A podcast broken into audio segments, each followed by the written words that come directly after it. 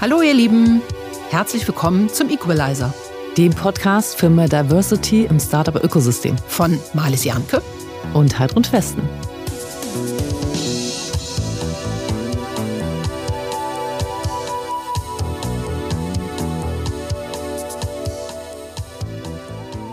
Mit dem Ziel, Startup-Gründerinnen sichtbarer zu machen und ihren Zugang zu InvestorInnen zu verbessern, hat das Hamburg Investors Network der Hamburgischen Investitions- und Förderbank 2021 im Auftrag der Stadt mit dem Female Start Aperitivo einen mittlerweile bundesweiten Pitch-Contest für Female Founders ins Leben gerufen.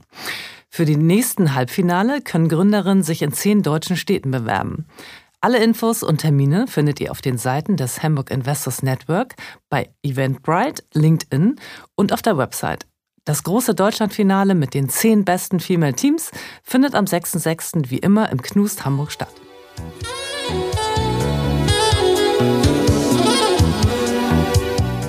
Wir freuen uns sehr, dass heute eine Gründerin bei uns ist, die ihr Startup ziemlich lässig neben der Familie mit drei Kindern aufgebaut hat.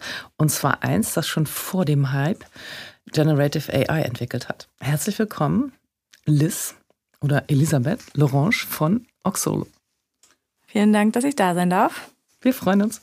Ja, mega, äh, Liz, dass du hier bist. Ähm, ich, du weißt ja schon, ich bin ein Fan ähm, von deiner persönlichen Marke, äh, dass du Lorange heißt und hammerschönes, rötliches Haar hast. Aber das äh, nur am Rande. Was ich am Anfang immer gerne wissen möchte, ist, was ist deine oder eure Mission? Unsere Mission ist, mit generative KI Videos zu erstellen. Und zwar für zum einen den E-Commerce-Bereich und zum anderen für Enterprises, also Trainingsvideos, Onboarding-Videos, Compliance-Videos. Also alles, was es so im Videomarkt draußen gibt, wollen wir mit generativer KI ersetzen. Super. Okay, kurz zu deinem CV. Ähm, du hast, soweit ich weiß, in Lausanne und New York studiert, da beneide ich natürlich total drum.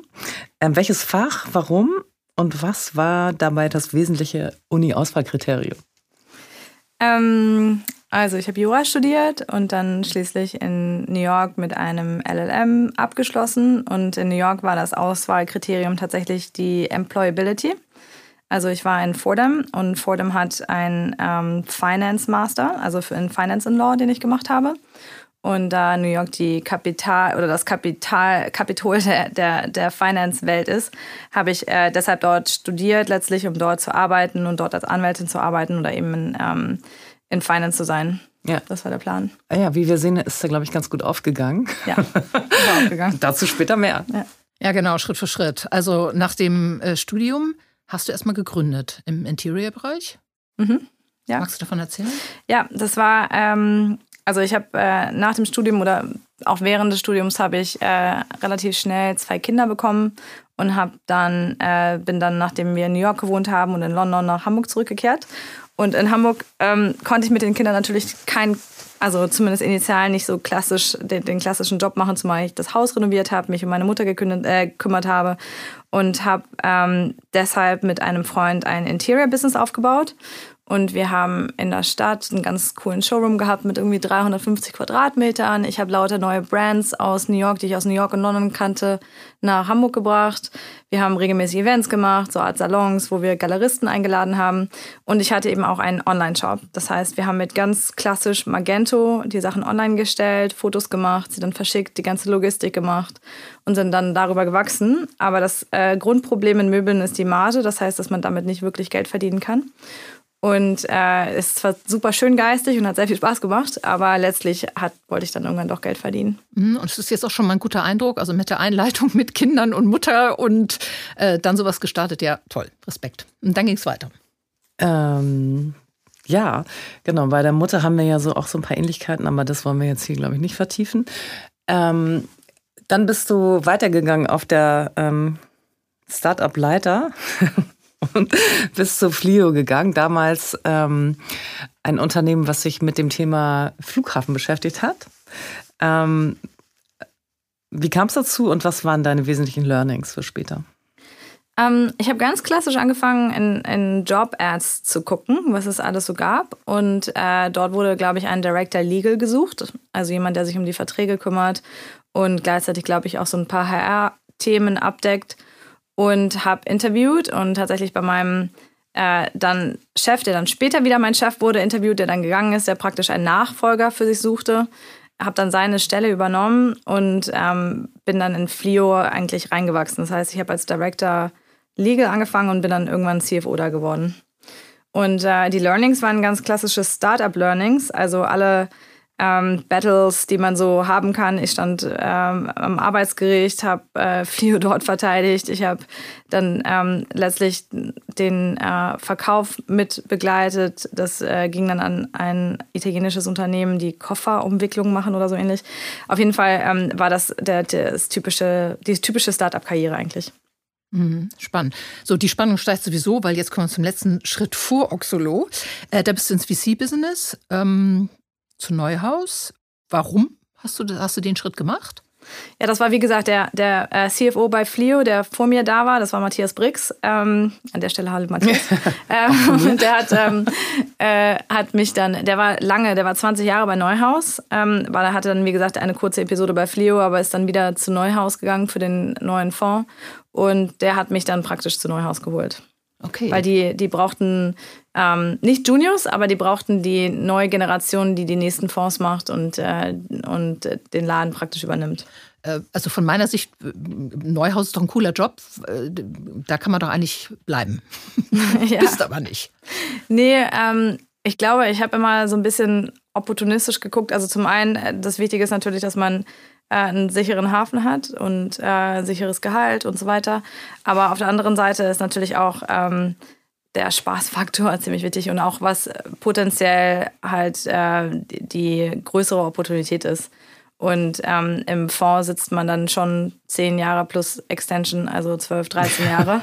und ähm, äh, macht halt, letztlich verwaltet man, verwaltet man ab einem gewissen Punkt nur noch Unternehmen. Und ähm, eigentlich ist VC ja ein Financial Product. Das heißt, dass man sehr, also sehr hart darauf achten muss, ähm, gute Entscheidungen für andere Leute zu treffen. Und ähm, es ist weniger operativ, das heißt, man kann weniger schaffen, weniger kreieren, weniger bauen. Und ich glaube, ich habe sehr viel Spaß dabei gehabt und man, man lernt auch super viel und super interessante Menschen kennen und so weiter. Aber ich glaube, dass meine Natur eher ähm, dem, oder dass, dass ich eher Gründerin bin. Mhm. Als Verwalterin, ja auch gar kein schlechter Schritt, da auszusteigen. Und äh, du bist stattdessen lieber eine arrangierte Ehe eingegangen und hast 2020, also das war ein Zitat von, von dir, Liz, ne? Es ja. ist wie eine arrangierte Ehe. Und hast 2020 äh, zusammen mit Heiko Huberts ähm, Oxolo gegründet. Ähm, wie habt ihr euch kennengelernt und warum gemeinsam gegründet? Ähm, eine gemeinsame Bekannte hat uns vorgestellt und Heiko war auf der Suche nach einer Gründerin, also einer Frau. Ja, cool. Ähm, weil er jemanden an seiner Seite wollte, die komplementär ist und war, also nicht die die gleichen Ideen und die gleichen Verhalten hat. Darf ich da mal kurz mhm. ähm, großen Glückwunsch an Heiko aussprechen? Das ist ja sehr smart, ein diverses Team als Gründungsteam zu bauen. Ja. Also er ist sehr smart. Ja. Mission unseres Podcasts. er ist sehr smart, ja. Ja, und ähm, das war, und er suchte überall und er hatte, ich weiß noch, wie er damals sogar bei Clubhouse habe ich gesehen, dass er in seiner Tagline, damals ja gut, fühlt sich, schon sehr, ja. fühlt sich sehr lange an. Schon echt lange her, ja. Ja, es fühlt sich lange an, ist gar ja. nicht so, aber diese Corona-Zeit hat ja doch mhm. das Empfinden für Zeit beschleunigt, finde ich. Ja. Ähm, er, hat, er hat auf jeden Fall nach einer Gründerin gesucht, um, wie gesagt, ein diverses Team zu haben. Er suchte nach jemandem mit expliziten ähm, Bezug zu den USA, da ich auch Amerikanerin, Amerikanerin bin und da dort lange, lange gelebt habe, war das natürlich ähm, dann sehr, also ein, ein sehr gutes Match, ja. Mhm. Ähm, also gutes Match ja, aber wie, wie habt ihr euch genähert? Das äh, interessiert mich jetzt wirklich. Also nun Sprachhaltung von der arrangierten Ehe. Also wie, wie, ähm, ja. wie, da, wie war der Prozess? Also, wir haben, wie gesagt, wir hatten viele gemeinsame Bekannte. Der, der mein besagter ehemaliger Chef äh, war, über den ich gerade sprach, war, war äh, genauso äh, auch äh, genau ihm ebenfalls bekannt. Er hat, also Heiko hat, glaube ich, sechs Referenzen oder so eingeholt, alles schriftlich. Wir haben, ich habe zwölf Interviews gemacht und ähm, dann ein komplettes Assessment Center. Das nennt sich Harrison Assessment. Das wurde von einem Mathematiker entwickelt. Das ist eine Kreuzung zwischen einem Psycho Psychotest oder psychologischen Assessment und einem äh, mathematischen, sehr analytischen Assessment. Das heißt, musstest das du den machen oder beide? Wir haben den beide gemacht. Das finde ich gut. Ja, wir haben den beide gemacht. Hast du auch seine Ergebnisse gesehen? Bis jetzt noch nicht. also das steht noch offen. steht nachher noch offen, nee. Ja, aber ich habe sehr gut, ich habe hab sehr gut ähm, da gescored und ich glaube, das war, Heiko ist ein sehr datengetriebener Mensch und ich glaube, das war letztlich der entscheidende Faktor, dass er sich dafür entschieden hat, auch sein Bauchgefühl, auf sein Bauchgefühl zu hören. Ich glaube, das war an der Stelle auch sehr gut und dann war es eben ein Match und wir haben einfach ganz stumpf angefangen zu arbeiten. Also man kann ihm nicht vorwerfen, dass er dich äh, wegen der hübschen Optik ausgewählt hat. Ich glaube nicht. Zumindest damals waren sie auch alle Zoom-Calls. ähm, ja, der Heiko ist ja quasi ein Start-up-Promi, ähm, hat schon vor Oxolo zwei Gaming-Firmen gegründet. Eine davon hat den Spielemarkt revolutioniert, in Anführungsstrichen. Ich glaube, das habe ich in der Gründerszene gelesen. Und er hatte beeindruckende Exits, also müsste wahrscheinlich nicht mehr so richtig wirklich arbeiten. Ähm, du bist allerdings ja auch nicht unbedingt wahnsinnig zurückhaltend. Also wir haben ja schon öfter mal zusammen gefeiert, weiß nicht, äh, auf der Wiesen und so. Äh, wie ist es, wie arbeitet, wie ist das so mit ihm zu arbeiten? Wie arbeitet ihr zusammen und wie ergänzt ihr euch? Beziehungsweise wie teilt ihr euch die Jobs auf? Ja, wir haben eine sehr klare Aufteilung, was wir machen. Er macht alles Product und Tech und ich mache praktisch alles andere. Also das heißt, er hat keine Lust auf den ganzen äh, PR-Kram. Äh, üblicherweise macht er keine Podcasts. Wir haben gerade einen mit Fabian Tausch gemacht, das war aber das erste Mal. Ähm, er macht wirklich alles, was auch, ähm, also was, was das, das Management sozusagen von den, vom, vom gesamten technischen Bereich, wenn du so willst. Und mhm. ähm, wir ergänzen uns sehr gut, weil wir beide sehr komplementäre Fähigkeiten haben. Also er ist, ähm, ich bin nicht so unendlich detail äh, verliebt. Das heißt, ich, ja wirklich, ich, ich bin nicht so, ich, ich hänge nicht bei Jira ab und schreibe 80.000 Tickets am Tag. Ja. Er kann sehr gut 80.000 Tickets abarbeiten, von morgens um sieben bis abends um zwölf. Macht er auch momentan. also er ist, er ist hochoperativ. Ja. Er ist, arbeitet, glaube ich, am meisten von uns allen. Also in der gesamten Company ist Heiko immer online und sitzt immer am Schreibtisch und arbeitet. Beeindruckend. Sehr beeindruckend, ja. Das heißt, ähm, mit ihm zusammenzuarbeiten ist eine Freude. Er ist extrem zuverlässig, er ist äh, ultra pünktlich, er ist immer da, immer ähm, dabei, eine Lösung zu finden. Also das heißt, er ist nie, es gibt nie Dramen, die wir haben. Wir sind beide, wie gesagt, wir sind beide, glaube ich, auch relativ nüchtern, norddeutsch. Das heißt, es gibt nie hitzige Diskussionen um triviale Themen. Wirklich nicht. Sind einfach, wir suchen einfach beide eine Lösung und machen dann weiter. Ja, ja du hast vorhin gesagt, das fand ich ganz schön. Ähm, er ist humble. Er ist sehr humble, ja. Äh, das ist das Erstaunliche an Heiko, finde ich. Ich finde es auch erstaunlich, dass er immer noch arbeitet, aber er arbeitet wie ein Wilder.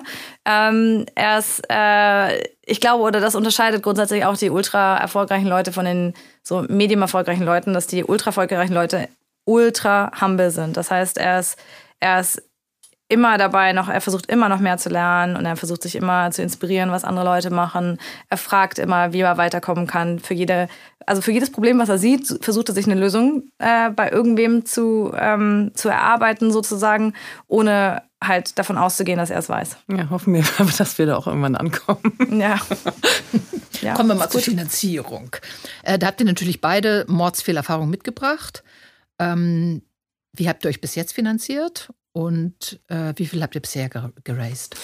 Ja, wir haben so plus oder minus ein bisschen äh, um die 14 Millionen geraced. Ähm, wir haben am Anfang hatten wir ganz normale Angel Investments. Also Heiko hat, hat am Anfang sehr viel selber reingelegt. Mhm. Dann ähm, haben wir Angels gehabt in einer, in, in einer Runde und dann haben wir jetzt letzten... Wie viele Angel? Insgesamt 21. Okay. Wie viele Frauen? Mm, Inna Plachotny ist tatsächlich eine von unseren Angelinnen. Ähm, ich glaube noch, wir haben noch zwei, drei, zwei, zwei, drei andere, aber ich weiß nicht, ob ich die jetzt nennen darf, mhm. aber mhm. ähm, Inna bestimmt. Äh, und ähm, dann haben wir letzten Herbst eine, äh, haben wir Series A geraced und eine Series A-Runde gemacht, zusammen mit ähm, DN Capital und äh, Headline sind die beiden äh, VCs gewesen. In schwierigsten Zeiten? Ja. Äh, rund 13 Millionen sind das. Ja, das insgesamt, ja. Mhm. Ja, das war sehr schwierig, muss ich sagen. Also das war, ein, war, kein, war auch kein einfacher Deal. Die, äh, die N ist dafür bekannt, die Mutter aller DDs zu machen. Und anstatt dass ich im Sommer mit meiner Familie im Italienurlaub irgendwie äh, saß und Pizza gegessen habe, hing ich irgendwie auf der Couch und hielt meinen Laptop nach oben, um irgendwie das Wi-Fi der Nachbarn zu bekommen, um die Fragenkataloge auszufüllen. Also so, mhm. so ausführlich habe ich das selten gesehen, ehrlich gesagt. Ich übersetze mal kurz. DD steht für Due Diligence, also so. die genaue Überprüfung aller Grundlagen und so weiter. Was mich daran aber überrascht ist, wenn du so ein äh, sag ich mal, Third-Time-Founder bist wie Heiko, dann ist es ja eigentlich einfacher, also so schlimmes Umfeld, dass es selbst äh, mit dem Team, mit dem tollen Team, was ihr seid, äh, doch schon aufwendig war. Ja, also und vor allen Dingen mit, der, mit dem Thema, ja, wir haben ja Gener Generative AI oder Gen AI gemacht, was gerade nach dem äh, Hype von ChatGPT in aller Munde war. Nur, ich muss sagen, eins der Grundprobleme war, dass Florian Heinemann in einem seiner Podcasts im Sommer gesagt hat, dass er grundsätzlich nicht in Layer Solutions, also das heißt Lösungen wie mhm. unsere, die auch auf anderen ähm, Foundational Models basieren, da, dass er da niemals investieren würde, weil die keinen Mode hätten, hat er gesagt. Mhm. So, dann hat, wo hat sich drei Monate später natürlich festgestellt, dass es total Quatsch ist, weil diese großen Foundational Models werden immer von Big Tech ähm, gemacht werden, entwickelt werden. Also das heißt Apple, äh, DeepMind, OpenAI, das werden immer letztlich die Player da sein und eben die erfolgreichen Geschäftsmodelle werden immer die Layer Solutions, so wie wir sein. Mhm. Und das hat sich geändert und deswegen war es relativ schwer. Ja. Ganz guter Punkt. Ähm, wir haben ja jetzt schon ganz schön viel besprochen, ähm, aber noch nicht verraten, um welches Business es eigentlich so wirklich geht, abgesehen von dem, was du zur Mischen gesagt hast. Kannst du ähm, mal erzählen, was das Geschäft heute bei euch so ist? Und zwar so, dass meine Oma das auch verstehen würde. Ja, also wir machen Werbe oder unsere KI macht Werbevideos für die Amazon-Händler zum Beispiel. Das heißt, wenn man ein, eine Zahnbürste bei Amazon verkaufen möchte, verkauft sie sich besser mit einem Video. Und was ist, ich meine, das gibt es ja schon länger, dass Leute Videos machen. Ich glaube, ihr habt da noch ein bisschen was Spezielles. Genau. Und bei uns nimmt man dann nur den Link der Amazon-Zahnbürste und kopiert ihn bei uns rein und drückt auf Generate und du hast ein volles Werbevideo in, keine Ahnung, 80 Sprachen, 300 äh, verschiedene Stimmen, wie du wow. möchtest. Mhm. Und dann, wir testen gerade, das ist gerade in der Beta, werden, können sich diese Videos ähm, oder kann man als Verkäufer diese Videos automatisch sich iterieren lassen, bis die perfekte Conversion erzielt ist. Das heißt, wenn eine blaue Zahnbürste mit einer blonden Schauspielerin sich besser verkaufen lässt und nicht einer braunhaarigen, dann wird die braunhaarige automatisch von der KI okay. ersetzt. Also automatisches AB-Testing bis Optimum erreicht Genau. Und zwar von allen Komponenten. Von Mega. Sprache, Stimme, Musik, Schauspieler, Assets, die im Hintergrund laufen, von allem. Ja, sehr cool. Ich musste das natürlich gleich ausprobieren. ähm, und habe mit Jeder, dem Editor so ein bisschen Jeder. rumgespielt. ähm, darf ich fragen, äh, wie viele User haben das schon ausprobiert? Ja, also wir haben also weit über eine halbe Million an Usern mhm. und wir haben Millionen von Videos. Die haben Millionen von Videos produziert. Ja, sehr geil. So, jetzt habt ihr ja einen Pivot hingelegt. Äh, das mhm. war ja nicht, ihr seid ja schon ein bisschen länger tatsächlich am Markt, mhm. Äh, nicht von Anfang an euer Business-Ziel. Ähm, magst du erzählen, wie es losging und warum das damalige Produkt nicht das heutige ist? Ja, also wir hatten, wir haben sogar, wenn man so will, zwei Pivots hingelegt. Also der, der erste, das erste Geschäftsmodell war Celebrities zu virtualisieren. Das heißt, dass man eine komplett digitale Kopie eines bestehenden Menschen erstellt und das ist relativ bei Celebrities relativ einfach, weil es viel Videomaterial von denen gibt, in Kombination mit Sprachmaterial. Das heißt, wir hatten Obama in unserer Testumgebung, ähm, den haben wir komplett virtualisiert. Das ist, der Obama ist auch immer ein dankbares dankbarer Case, der in, in vielen dieser KI-Entwicklungsumgebungen virtualisiert wird tatsächlich. Und dort konnte man sich dann mit Obama unterhalten. Ich weiß noch, ich habe mich mit dem dann über den ähm, Afghanistan-Krieg unterhalten. Ähm, ja, und Mega. das war Nummer eins so. Dann, ähm, aber das, das Problem war, Leute fanden das ein bisschen scary. Also das mhm. heißt, wenn man die sozialen Daten, Social Data aus dem Internet scrapt über Menschen und dann eine virtuelle Kopie erstellt, das ist, da ist wenig Business Case dahinter letztlich so ganz nice, interessant zu machen, aber Geld damit zu verdienen ist doch schwierig. Und dann das Zweite, was wir gemacht haben, wir haben die bestehende Technologie genutzt und weiterentwickelt und kleine Avatare für Kinder erstellt. Das heißt, die Kinder hatten eine App mit einem kleinen Schlumpfen oder so, mit dem die dann reden konnten. Also es war eine zwei Two-Way Communication. Die konnten mit dem Schlumpf dann lesen, spielen. Wir hatten Spiele total süß. Also es war wirklich entzückend. Meine Kids haben diese, diese Charaktere auch geliebt. Ja. Nur das Problem war eigentlich, dass ähm, die äh, KI die, die Sprache der Kinder nicht besten nicht gut verstanden hat. Und das heißt, mhm. für die Kinder war es ein frustrierendes Erlebnis, wenn äh, die KI mal wieder gefragt hat oder wenn der Schlumpfige gefragt hat, oh, sorry, I can't hear you. Und dann irgendwann, ähm, das war Problem Nummer eins. Problem Nummer zwei war die Monetarisierung, weil ähm, wir natürlich darauf irgendwie oder Abo-Modelle verkaufen wollten letztlich und die Eltern sind die, die das entscheiden und die Eltern sind die Kunden, aber eben nicht der User. Und wenn da so ein Mismatch zwischen User und Kunde ist, dann äh, User und Customer, ähm, ist es sehr schwer, damit Geld zu verdienen. Mhm.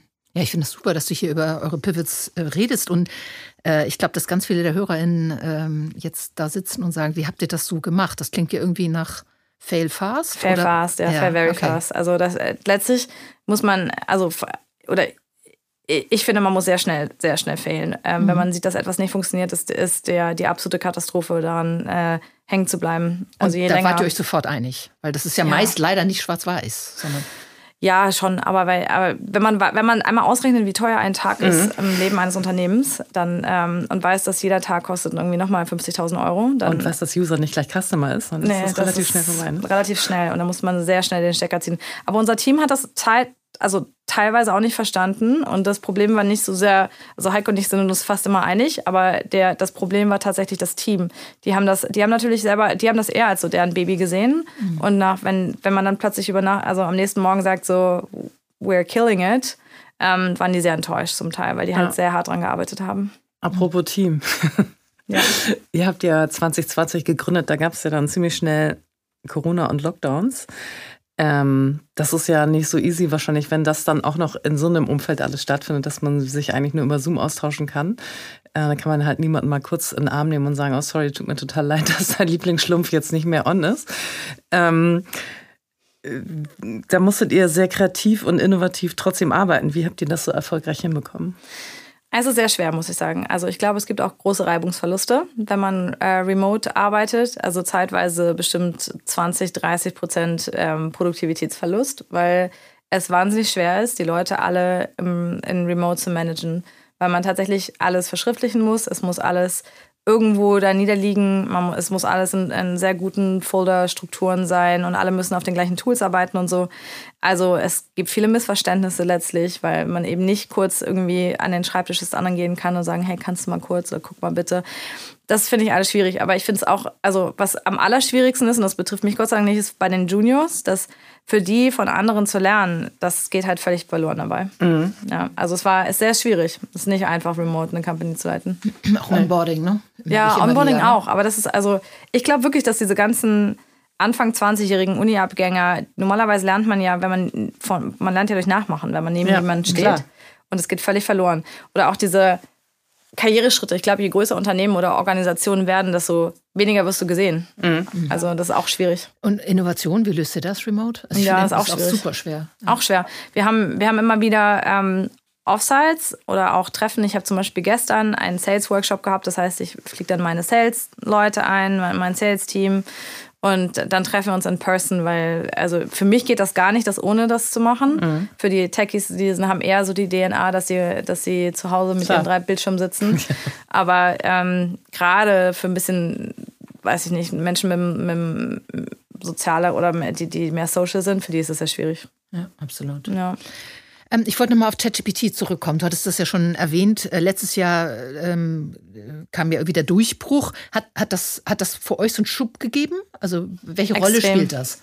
Also, es gab, also nicht nur in den Medien, meine ich, sondern insgesamt. Ja, ja, ja, auf jeden Fall. Wir hatten ganz krasses Userwachstum. Also wir hatten dann teilweise 4.000, 5.000 neue User pro Tag, die sich äh, angemeldet haben. Das Problem ist dabei ein bisschen folgendes. Ähm, die Videoerstellung oder das Rendern und das erste Video ist ja bei uns kostenfrei, kostet uns aber immens. Also dieses, mhm. das, ist, das ist ein sehr, sehr, sehr teures, eine sehr teure Softwarelösung. Also wenn ich das vergleiche mit so, keine Ahnung, Produktivitätstools, die nichts kosten letztlich, ne, also einer Serverleistung und so weiter. Was wir machen, kostet extrem viel. Also wir haben sehr hohe Cloud-Kosten, wir haben hohe Drittanbieterkosten, das ist super komplexe Software und ähm, das kostete natürlich immens, ja. Wenn ich da irgendwie jeden Tag fünf 1000 User, die alle irgendwie munter kostenfrei Videos Testen. generieren. Mhm. Das waren sehr, sehr, sehr hohe Customer Acquisition Costs, ohne dass ich die wollte letztlich. Weil von denen waren ja sehr wenige qualifiziert. Und das ist nämlich das nächste Problem. Unsere, also das nächste Problem, nämlich unsere, unsere ganze Competition hat damit aufgehört, Gmail-Adressen zum Beispiel zu nehmen. Okay. Weil alle natürlich die Enterprise-Kunden wollen und deswegen konnte man sich zeitweise nur noch mit, ähm, mit Firmen-E-Mail-Adressen anmelden. Mhm. Ja. Ähm, wir haben ja schon öfter mal über AI und die Vor- und Nachteile diskutiert. Ja. Ähm, und du, äh, genau, bist da ja auch eine ziemliche Voice dafür. Ähm, das hat ja eben viele Facetten. Auf der einen Seite die total sichtbaren, äh, tollen Seiten der Beschleunigung, mh, tatsächlich auch der Effizienz und so weiter, bis hin zu Fragen der Regulierung und Demokratie und äh, des Biases in, in allen möglichen Bereichen. Sag doch mal was dazu.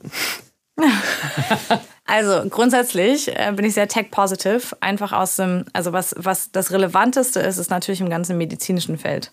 Wenn, es, wenn eine KI inzwischen in der Lage ist, ähm, äh, Krebsschnitte oder wie auch immer äh, besser zu analysieren als, als jeder Arzt oder wenn, es, wenn die KI in der Lage ist, ähm, neue Medikamente zu finden, neue, neue, was auch immer, ja. Das ist viel, also das ist so relevant, das stellt alles andere für mich in Schatten. Das mhm. heißt, was wir machen, ist ja am Ende Pipifax dagegen. Klar, aber wenn ich jetzt drüber nachdenke, dass ja sehr wahrscheinlich ist, dass äh, unser lieber Freund Herr Trump in den USA wieder Präsident wird, und mir dann vorstelle, äh, was man in so einem, also wenn man eine nicht demokratische Regierung in so einem wesentlichen Land hat, äh, dann hat natürlich AI im Zweifel auch ganz schön viele negative Downsides. Klar, also das klar, es muss halt reguliert werden. Am mhm. besten, äh, also ich meine, auf Europaseite machen die es nicht so smart. Also eigentlich müsste man eine ähm, vertikale äh, Regulierung haben. Das heißt, dass die einzelnen Industrien reguliert werden mhm. und nicht diese deckenartige Regulierung, die wir jetzt gerade mhm. bekommen durch den AI Act, der einfach wie so eine Decke sich über komplett alle Industrien und Verticals zieht. Ja. Es wäre wesentlich smarter, meinetwegen Bildung oder Gesundheitswesen oder Law Enforcement oder so einzeln mhm. zu regulieren. Wäre auch schneller übrigens, im Übrigen. Aber ähm, ja, schwierig in den USA, na klar. Aber was, also ich, es sind, wir haben, also ich meine, die USA ist noch relativ demokratisch, viel schlimmer. Es, es gibt tausend Länder, die noch wesentlich schlimmer sind. Ja, klar. Absolut. Und ähm, AI und die ganzen Modelle sind ja ein globales Phänomen. Es ist ja nicht so, dass du die dann auf einzelne Länder beschränken kannst. Nee, deswegen ja. ja die Frage nach Regulierung. Also irgendwie ist es ja, ich glaube, wir sind davon alle fasziniert und finden es mega. Und die andere Frage ist eben, wie kriegen wir jetzt äh, eine Regulierung hin, die äh, die sinnvoll macht, da sind wir uns sicher einig, dass es in Deutschland im Moment noch nicht so der Status ist, dass es als sinnvoll betrachtet werden kann. War, genau, die Frage war eigentlich so in die Richtung, wie du siehst, hast du ja schon gesagt. Ja, ich denke, dass, also ich denke, dass, dass sich Big Tech untereinander einigen mhm. muss, dass es von denen auskommen dass sie einfach tatsächlich mehr Kontrolle genau, selber übernehmen. Die müssen, die müssen genau, absolut, weil, so. weil, die haben nämlich die größte Power letztlich. Und sie verdienen auch das Geld damit. Und sie verdienen das Geld damit, ja. genau. Und sie sind schneller. Ja. Ich meine, die, die, Und sie können es auch, sie verstehen die Technologie. Genau, genau. Und die Regulatorik letztlich auf, auf der staatlichen Seite wird immer eine Riesenlatenz haben zur jegliche, jeglichen Bewegungen, die von Big Tech selber kommen. Ja, ist ja klar. Also die Spezialisten sitzen bei Big Tech. Mhm. Zurück zu dir, Liz. Ähm, ihr habt eine tolle Entwicklung soweit hingelegt. Ähm, wo steht ihr jetzt ähm, und wie habt ihr geschafft, so zu wachsen? Ja, also wir sind jetzt am Skalieren eigentlich. Das heißt, wir versuchen ähm, Kunden, ähm, mehr Kunden onzuboarden. Wir bauen das Sales-Team auf, wir bauen Marketing auf, wir bauen alle ich will sagen, softeren Faktoren auf, aber alles, was nicht jetzt unbedingt Tech und ähm, Product ist. Wobei ich sagen muss, dass wir ähm, zum ersten Dritten eine neue CPO bekommen. Hm. Yes, also äh, dann freue mich sehr, Victoria. Zwei Frauen, ein Mann. Genau, zwei, ja, wir haben ja auch noch CTO. Also ah, ja, okay. wir, wir, sind zwei Frauen, zwei Männer ja, dann. Cool. Freue mich sehr. Äh, Victoria Busse, ehemalige CPO von Blinkist und auch mhm. Tier. Also cool. ähm, mit sehr viel Erfahrung kommt sie dann zu uns und äh, wird das Produkt sehr maßgeblich voranbringen, da bin ich mir schon sicher. Und letztlich ähm, sind wir genau auf dem Weg zu wachsen. Ja? Mhm, mh. Also und ihr wart ja ganz früh dabei, das haben wir schon festgestellt, aber es gab ja durchaus auch Konkurrenz. Habt ihr die aufgeholt? Magst du da so ein bisschen vergleichen, wie das Race ist? Ja, es ist schon ein Race, muss ich sagen. Also es gibt ähm, drei weitere Firmen, die, ähm, die eigentlich unsere Ko Konkurrenz sind. Einmal Colossian, äh, Synthesia und Heygen. So, aber von den dreien ist keiner in der, in der EU. Das heißt, ähm, die Datensicherheit könnte man in Frage stellen, wenn man wollte. Also ähm, HeyGen hat äh, sind Gründer in Kalifornien und die meisten Mitarbeiter in China. Ähm, R1 ist in Israel und ähm, Colossian auch in den USA. Also deswegen, mhm. ähm, ja, schwierig. Und Synthesia halt in UK. Also Daten, Datensicherheit, was wir ja in Deutschland ja immer so propagieren, ist da halt, könnte möglicherweise schwierig sein. Mhm, spannend. Liebe Liz, ich weiß, dass du drei Kinder hast. Das Vorgespräch wollten wir eigentlich machen, während du ähm, so als Hockey-Mom ähm, neben den Kindern ähm, am Platz sitzt. Äh, ich weiß, dass du viel unterwegs bist, habe heute gelernt, dass du Pilze züchtest. Kannst du ja vielleicht nochmal sagen, welche? Nein. Also essbare Pilze. Austernpilze, ja. Austernpilze. Und dass du auch gerne mal feierst. Ähm, wie machst du das? Hast du einen Hausmann oder eine Haushälterin? Oder wie schaffst du das alles? nee, leider nicht. Äh, mein Mann hat selber eine Firma gegründet und selber, der macht allerdings ähm, Private Equity. Das heißt, der sitzt auf der anderen Seite sozusagen. Der hat auch sehr viel zu tun. Der hat das gute, den großen Vorteil, dass er in der US-Zeitzone arbeitet. Das heißt, er ist ein, ist ein bisschen ver, hat einen gewissen Versatz. Ja. Man sieht ihr euch?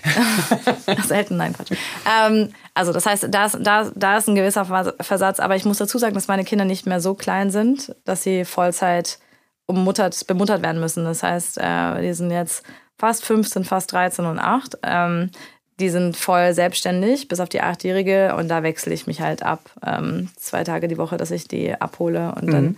Aber selbst die Kinder haben alle, die haben alle viele Hobbys, ähm, wie du schon sagtest, Hockey und so weiter. Und sind daher gut versorgt, ja. Also. Klingt nicht nach Pubertätsstress, noch nicht vielleicht? Ach, die sind ganz niedlich. Ich finde, das ist so eine Metamorphose, wenn die Kinder, also ich, mich stört das überhaupt nicht. Ich finde das total süß, wie die so die Welt entdecken und aufwachen. Das ist mhm. wirklich wie so ein ja, Schmetterling. Ja. ja. Also ich wollte gerne noch mal so mit im Hinblick auf den Nutzwert für unsere Hörerinnen, die vielleicht Aha. zum Teil auch noch vor dieser Phase stehen, in, auf der einen oder anderen Seite. Ähm, hast du, wie, wie machst du das tatsächlich organisatorisch? Also wie, wie kriegst du das alles unter einen Hut? Weil ich meine, es ist ja schon jetzt äh, ganz schön ordentliches Brett. Kinder, Haus, äh, Fundraising, Firma aufbauen.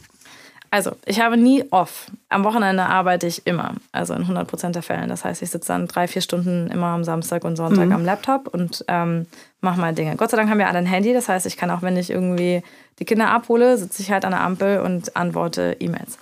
Ähm, ich kann, also grundsätzlich glaube ich, ist es wichtig, dass man schnell ist, dass man Sachen nicht zweimal macht. Ich versuche möglichst Sachen nicht mehrfach machen zu müssen. Ich gehe ins Büro, weil ich dort meine Zeit, also weil ich mich dort konzentrieren kann. Wenn ich zu Hause bin, guckt mich der Haushalt an, guckt mich die Kinder mhm. an und so weiter. Ich denke, man muss maximal flexibel bleiben. Also das heißt, dass dieses, die Erwartung, dass äh, der Tag immer die gleiche Struktur hat, wird, glaube ich, schwierig, wenn ja. du Kinder hast. Weil der Tag nie die gleiche, du, mhm. man muss sich auf steten Wandel, steten Wechsel einstellen. Also es gibt nie ein Jahr, was dem anderen gleicht. Kein Tag. Kein eigentlich. Tag, nein. Dann ähm, gute Planung. Das heißt, äh, wenn ich weiß, dass irgendwer Geburtstag hat, ich hab, es ist alles immer da, alles bestellt, alles mhm. Äh, Essen ist immer bestellt. Ich versuche keine Zeit mit so kleinen Kram zu verlieren, wie einkaufen gehen. Das mhm. letzte Mal, dass ich selber einkaufen gegangen bin, ist Jahre her. Also es kommt alles per Rewe und ich gehe am Wochenende zum Markt. Also das ja. sind so ähm, ja, also alles, was man, so an Effizienz steigern kann, habe ich gesteigert. Wenn man, wenn man Männer, also männlichen Gründern so eine Frage stellt, dann kommen die immer mit irgendwelchen coolen Tools, die sie von irgendwelchen mega amerikanischen äh, Bestseller-Autoren gelernt haben. Hast du auch da noch irgendwas mitzugeben oder ist es Nee. So Elisabeth own, own made. Nein, es ist alles, es ist alles sehr homemade. Es hängt ja auch ein bisschen, also ich glaube, man muss auch Glück haben. Es hängt auch ein bisschen von den Kindern ab. Ich mhm. habe sehr viel Glück gehabt, dass meine Kinder also selten krank waren. Das mhm. sind sehr gesunde Kinder, sehr vitale Kinder, die selber auch, ich habe die sehr schnell zur Eigenständigkeit erzogen. Meine Tochter backt Kuchen für die, für die kleinste Tochter, hat sie am Sonntag, hat sie alle Kuchen gebacken, alle Geschenke äh, eingepackt, die ich besorgt hatte.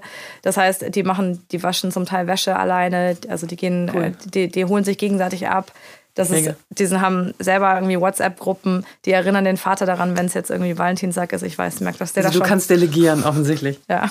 Ja, und, und, und äh, sie werden dich als mega Role Model erleben. So ist es ja, ne? Ja. Also die, die äh, Es ist auch das gleiche wie Leadership. Also das ist wirklich, da, das muss ich sagen, das ist das, was man eins zu eins übersetzen kann auf diese ganzen Leadership-Rollen.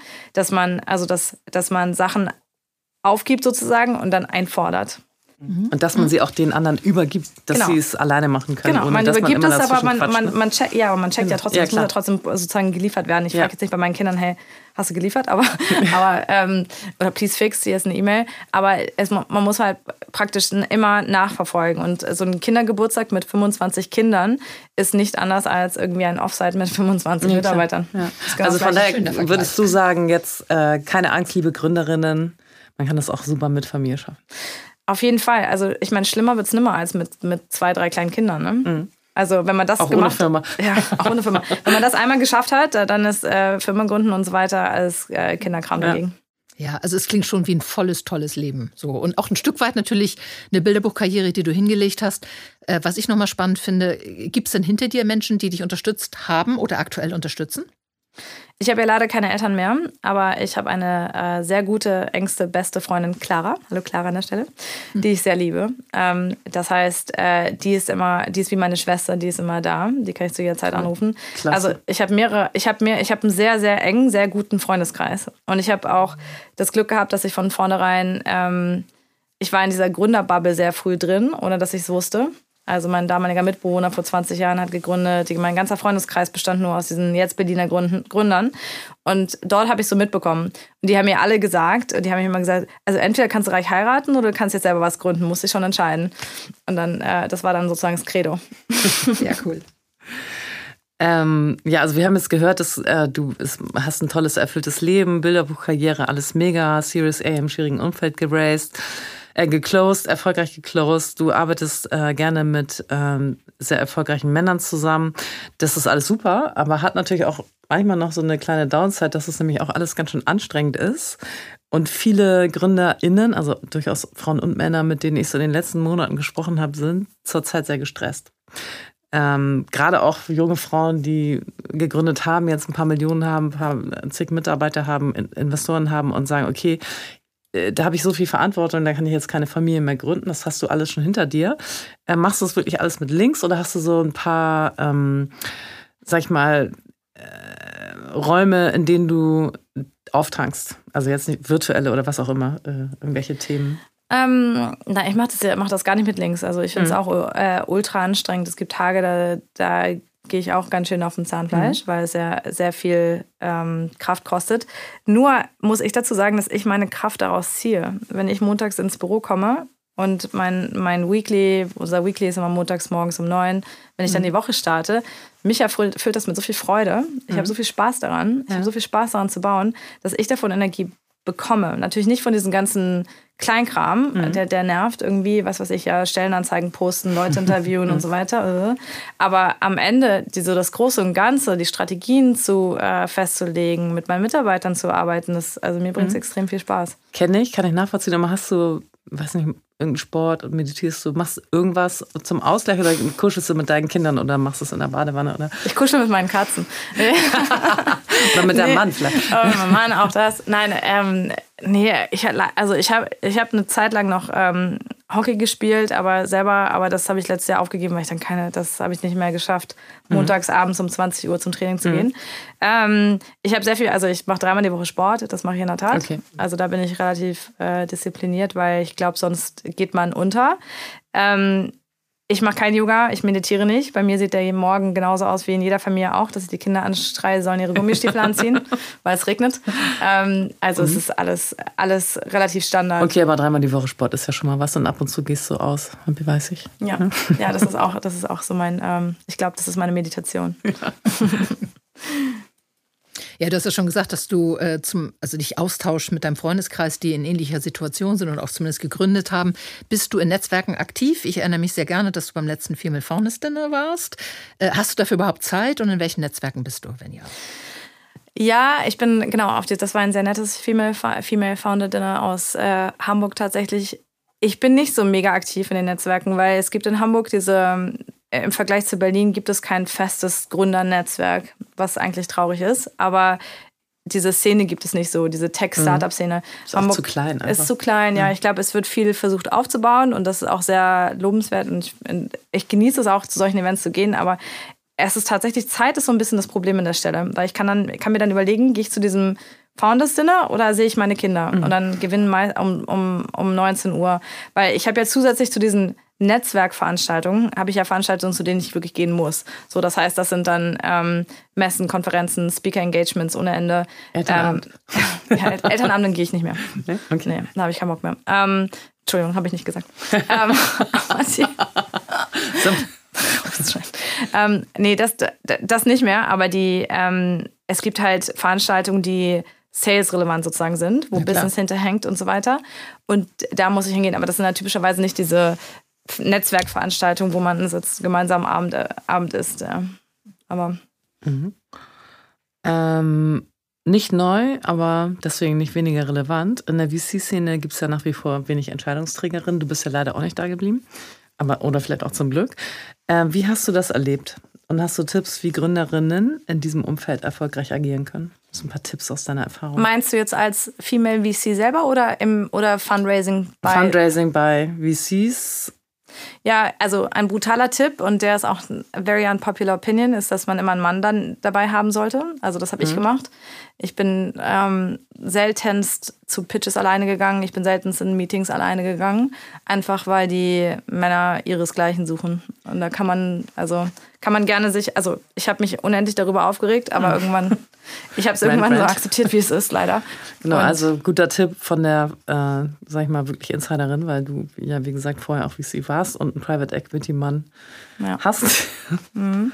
Das ist mhm. eine und dann auch zu diesen, ähm, es gibt unendlich viele Abendveranstaltungen und so weiter, da würde ich auch nie alleine hingehen. Habe ich irgendwann auch aufgehört. Also mhm. entweder nehme ich eine Freundin mit oder, mhm. oder einen Freund. Also ganz, ich nehme auch ganz viele von meinen männlichen Freunden einfach mit, weil das ist komischerweise auch wahnsinnig frauen- und familienfeindlich, weil diese Veranstaltungen immer irgendwie um 18, 19 Uhr sind. Mhm. Anstatt dass sie ein Frühstück machen, könnte man auch mhm. machen, ähm, machen die immer Drinks. Und äh, ich glaube, nicht jede Frau will unbedingt alleine zu einer Veranstaltung gehen, wo lauter Finance Guys sind, die trinken. Mhm. Also, ja, Männer, also Männer mitnehmen, das ist ein Numbers Game. Ja, das heißt, dass ich glaube, also alle, alle verstehen oder müssen verstehen, dass, dass man momentan, um, um auch Frühphase zu raisen, musst du mit 400, 500 VCs bestimmt sprechen oder mhm. Investoren. Ja, sehr geil, dass du uns hier die knallharte Realität mal äh, ehrlich sagst, Liz, weil ja, so ist es dann wohl wirklich. Ähm, wir kommen so langsam zum Ende unseres spannenden Interviews und äh, ich würde ganz gerne noch zumindest mal von dir hören, trotz Bilderbuchentwicklung, äh, ähm, was war die schwierigste Phase? Wann gab es mal richtig eine Hürde und wie bist du umgegangen damit? Also die Hürde gibt es, gab es bei mir auf der privaten Seite. Das heißt, meine Mutter starb und ich habe sie gepflegt drei Jahre lang und habe währenddessen gegründet und die Firma aufgebaut. Wow. Das war und das mit und das im, in der Corona-Zeit lag mit also drei kleinen Kindern, die zu Hause waren, weil keiner in die Schule durfte. Und meine Mutter, die schwerste Mensch war zu Hause und gepflegt werden mhm. musste, wo ich kann, ich konnte ja nicht mal Pflegekräfte aus irgendwie Polen oder der Slowakei Boah. importieren, weil wegen Corona mhm. keiner kommen konnte. Und ich sie pflegen musste, während ich eben dieses Unternehmen gegründet habe und Fundraising gemacht habe und so. Das war schon sehr schwierig, muss ich sagen. Krass. Wahnsinn, echt Hochachtung. Ja, Respekt. Toll. Und wenn ich jetzt frage, also ich weiß, AI ist ja irgendwie nicht so richtig vorhersehbar, nehme ich jetzt mal an, aber was ist so äh, das große Ziel bei euch? Ja, ich denke, dass wir halt eine Plattform sind, wo alle automatisiert wirklich jeder Videos machen kann. Und Videos, das das, also wenn man nicht so, so sehr sich damit beschäftigt hat, dann weiß man das vielleicht nicht, aber das ist so das Snacke, Snackest, wie sagt man? Snackable. Snackableste, jetzt habe ich Snackableste Format an Content, das es gibt. Das Gehirn, das ist wie Fastfood fürs Gehirn. Also das heißt, wenn... Sehen wir ja immer auf Insta und so. Ja, und TikTok, das ist leider, das ist leider die Wahrheit. Also kein Mensch möchte mehr lesen oder sich mit so stark so verbosen Kontext auseinander, mhm. Content auseinandersetzen, sondern eben ganz einfach verdauliche Videos gucken. Mhm. Und deswegen wird ganz viel Information auch zukünftig in einfach ein Videoformat bereitgestellt werden von allen. Das ist die Zukunft. Mhm. Mhm. Ja, zum Abschluss. Du bist ja super erfahren. Ähm, hätten wir gerne noch Tipps, die du Gründerinnen gerne mitgeben möchtest? Die Anzahl überlasse ich dir, also wenn es nicht mehr als drei sind. Also, äh, auch wieder an Popular Opinion, aber ich finde. Immer her damit. Immer, ich finde, Kinder jung zu bekommen sehr sinnvoll, weil der Körper das eher verzeiht. Also, je jünger man ist, desto, desto einfacher ist es letztlich physisch. Und mhm. diese durchwachten Nächte sind so hart, wenn man irgendwie, ich weiß, ich habe ne, hab mal gerechnet. Wie alt warst du? Mitte 20. Und ich habe gerechnet, ich habe zehn Jahre nicht durchgeschlafen. Mhm. Ne? Die ersten zehn Jahre, weil ich drei Kinder, habe ich nicht eine Nacht wow. durchgeschlafen. Ja. Und ich hatte immer die ähm, glorreiche Idee, mir zwei, drei Tage aufzunehmen und mit Freundinnen dann irgendwie wegzufahren. und die habe ich dann alle durchgefeiert. Ja. Und kam völlig fertig nach Hause. Klar. Also, das heißt, früh Kinder kriegen kann ich sehr empfehlen. Zweitens äh, denke ich, ähm, einen Co-Founder zu haben, ist auch gut, als äh, einfach um, um komplementär, ein Mann, mhm. ja, um, um komplementär zu sein, finde ich auch sehr sinnvoll. Ich würde immer mich trauen zu gründen und auch je, je jünger, desto besser, weil ähm, ja, Zeit kommt nie wieder und es ist so ein, so ein spannender Karriereweg letztlich, weil man so viele, so viele kennenlernt. Und dann auch diese, die, die Sicherheit, that it's going to be okay. Ja. Also ich glaube, ich hatte immer Angst, dass ich nicht den richtigen Job finde oder nicht die, oder die falsche Karriere eingehe und so weiter oder den falschen Schritt in irgendeine falsche Richtung mache. Ähm, also ich würde sagen, traut euch und dann immer, wenn sich eine Tür öffnet, durchgehen. Also bloß keine Angst haben. Hat ja ganz gut geklappt bei dir, würde ich sagen. Ja, das war Karriere, das war aber tatsächlich viel Risikoaffinität. Ja. ja. Also Liz, toll, dass du dir in deinem vollen Terminkalender die Zeit genommen hast, hier in unser Studio zu kommen und ein bisschen mit uns zu quatschen. Danke für die Insights ja. und danke für die Einladung nochmal. Sehr gern. Ja, danke dir, Liz. Und auch in den nächsten Folgen sprechen wir mit spannenden und inspirierenden Menschen, viel mit Founders, InvestorInnen und anderen relevanten Expertinnen, denen Diversity am Herzen liegt. Stay tuned.